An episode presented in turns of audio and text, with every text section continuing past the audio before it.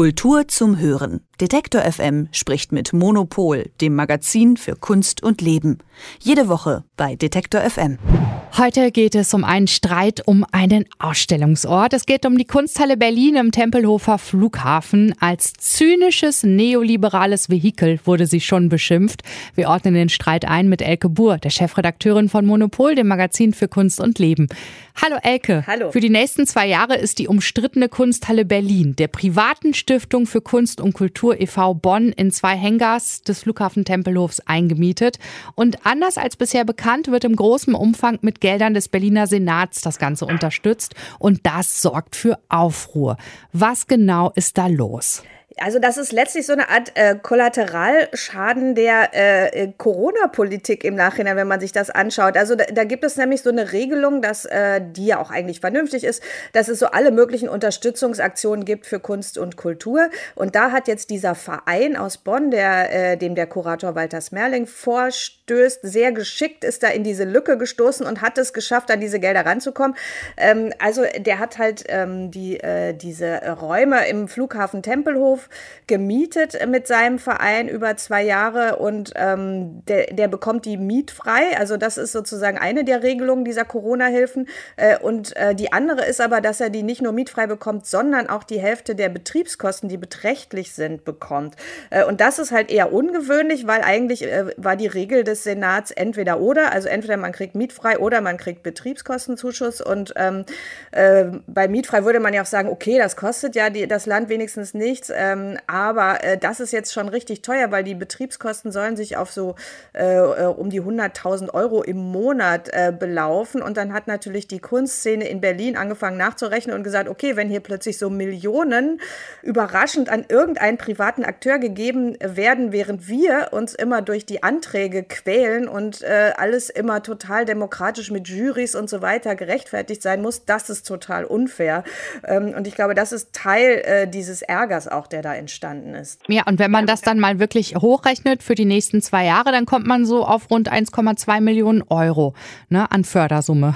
ja, das ist wahnsinnig viel, wobei die Zahlen einfach total unklar sind. Also ich muss auch sagen, dass äh, also aus unserer Sicht äh, der Senat da wirklich sehr zögerlich kommuniziert. Äh, also man kriegt die Zahlen einfach nicht richtig raus. Die haben auch erst wirklich das verschwiegen, dass äh, diese Betriebskosten anteilig gezahlt werden. Also das äh, haben die erst zugegeben, nachdem äh, die FAZ da, da, da wirklich Unterlagen zu hatte. Und wir haben jetzt äh, auch noch mal versucht, von der äh, Flughafen Tempelhof GmbH, die das da verwaltet, das da genaueres rauszukriegen. Und die sagen halt, äh, die haben uns jetzt gesagt, ähm, okay, diese Vereinbarung darüber äh, mit den Betriebskosten, das wird immer nur für die Laufzeit der jeweiligen Ausstellung gemacht, was ja irgendwie auch Sinn macht, weil die Ausstellung unterschiedlich viel kosten und so weiter. Zum Beispiel die Ausstellung, der jetzt läuft, die wird gar nicht beheizt. Das heißt, das ist dann nicht so viel.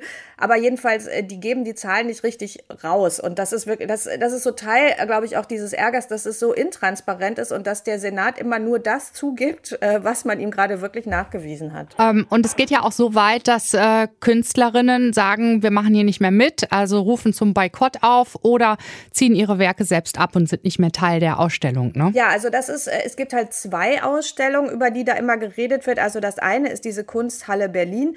Also auch der Name allein äh, war ja äh, schon eine Provokation, weil es gibt in Berlin eine große, eine, gab es eine lange Geschichte einer Berliner Kunsthalle und das war halt so ein, äh, so ein Projekt, was von Künstlerinnen und Künstlern der Stadt selber organisiert wurde, von unten sozusagen. Da war der Versuch an der Stelle, wo jetzt das Humboldt-Forum ist, im, äh, in der Ruine des Palastes der Republik, halt eine Kunsthalle zu organisieren und so weiter.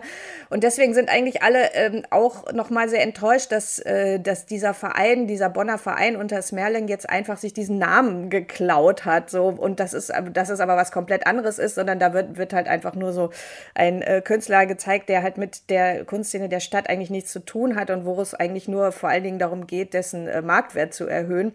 Das ist das eine. Und ähm, diese, dieser Boykott, also es geht darum, äh, aufzurufen, in Zukunft nicht mit der Kunsthalle Berlin zusammenzuarbeiten, aber es geht auch darum, eine frühere Ausstellung, die Smerling organisiert hat, die hieß Diversity United, die auch in Tempelhof schon stattgefunden hat, dass aus der halt Künstlerinnen und Künstler ihre äh, Werke zurückziehen. Diese äh, Ausstellung ähm, ist so ein typisches Projekt von äh, so Kulturdiplomatie, könnte man sagen. Also die ist von Steinmeier, äh, ist der Schirmherr und Putin ist der Schirmherr. Und im Moment ist diese Ausstellung ähm, in Moskau. Frau Baerbock war auch da. Also das heißt, das ist so eine ganz äh, hoch angesiedelte äh, Aktion.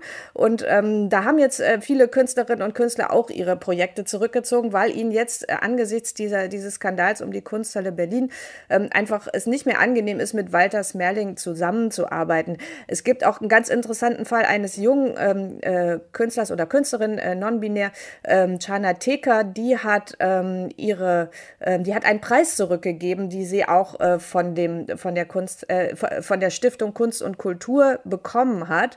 Und äh, da müssen jetzt die ganzen Kataloge, die Teil dieses Preises waren, eingestampft werden. Also das heißt, es ist schon recht radikal, was da an Protesten läuft. Ja, und wo du vorhin gesagt hast, also, also viele Namen sind gefallen, Steinmeier, Putin, Baerbock, Schröder ist doch auch dabei gewesen, oder? Bei der Eröffnungsfeier. Genau, Schröder ist mit, äh, mit diesem Walter, also Walter Smerling ist ja schon sehr, sehr lange in der Kunstszene aktiv und der hat ein wahnsinniges Talent dafür, sich mit äh, Mächtigen und mit ähm, äh, und mit äh, Politikern und äh, Leuten aus der Industrie zu vernetzen. Äh, der kann sehr gut Gelder besorgen und äh, also so ein richtiger äh, begnadeter Strippenzieher. Und das ist, glaube ich, jetzt mittlerweile gibt es halt eine Atmosphäre in der, ähm, in der Kunstszene, die sowas eben nicht mehr so gutiert. Die sagt irgendwie so, nein, wir möchten aber nicht ähm, bei Ausstellungen mitmachen, die von Leuten gesponsert werden, die gleichzeitig mit ihren Unternehmen irgendwie in Korruptionsskandale verwickelt sind. Also das ist eben der Fall. Bei Diversity United gibt es einen Sponsor, der in den Panama Papers auftaucht. Oder jetzt bei der Kunsthalle gibt es äh, einen Sponsor, das ist ein Bauunternehmer und der hat auch eine sehr, sehr unsympathische Rolle gespielt, als er mal äh, ein äh, Neo-Rauch-Gemälde ange, äh, angekauft hat, was ähm, äh, was, was einen Kunstkritiker diffamiert, der Anbräuner. Also man kann äh, dem auch, also die, die das sind einfach sehr unsympathische Gestalten. Ähm, und ich glaube, die Sensibilität da, dafür wird einfach immer größer, wer eigentlich hier was finanziert. Ja, da möchte man sich brrr, schütteln. Und nu, Elke?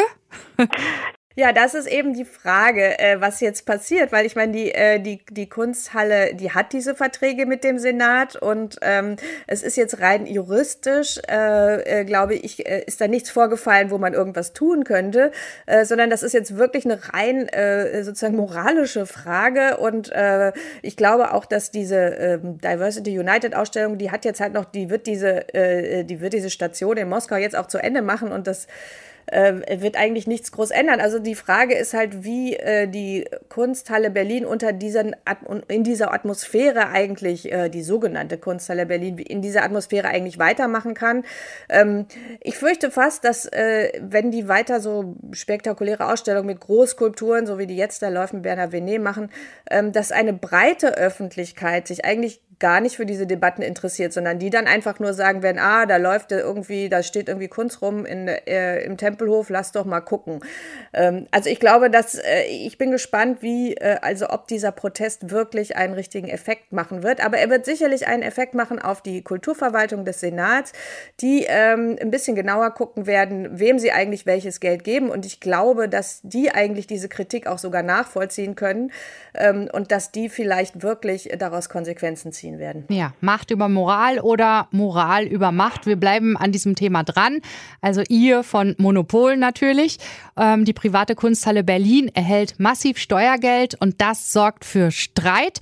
Bleibt spannend und äh, Elke, Kunsthalle Berlin gucken wir uns jetzt nicht an. Wo könnten wir stattdessen hingehen in den nächsten Tagen? Also ähm, es gibt jetzt wieder ein paar nette Galerieeröffnungen in Berlin zum Beispiel. Also ich gehe an diesem Wochenende zu Ida Eckblatt. Das ist eine tolle äh, äh, Malerin, die äh, in der Galerie Max Hetzler ausstellt. Und es gibt eine Performance von Isabella Fürnkas äh, in der äh, Galerie Hua. Also das sind so meine, äh, meine Pläne fürs Wochenende. Und ich denke, da kann sich jeder noch was anderes Nettes dazu aussuchen. Ganz herzlichen Dank. Eine schöne Zeit und wir sprechen uns nächste Woche wieder. Sehr gerne. Bis dann. Elke Buhr, Chefredakteurin von Monopol, dem Magazin für Kunst und Leben. Kultur zum Hören. Detektor FM spricht mit Monopol, dem Magazin für Kunst und Leben. Jede Woche bei Detektor FM.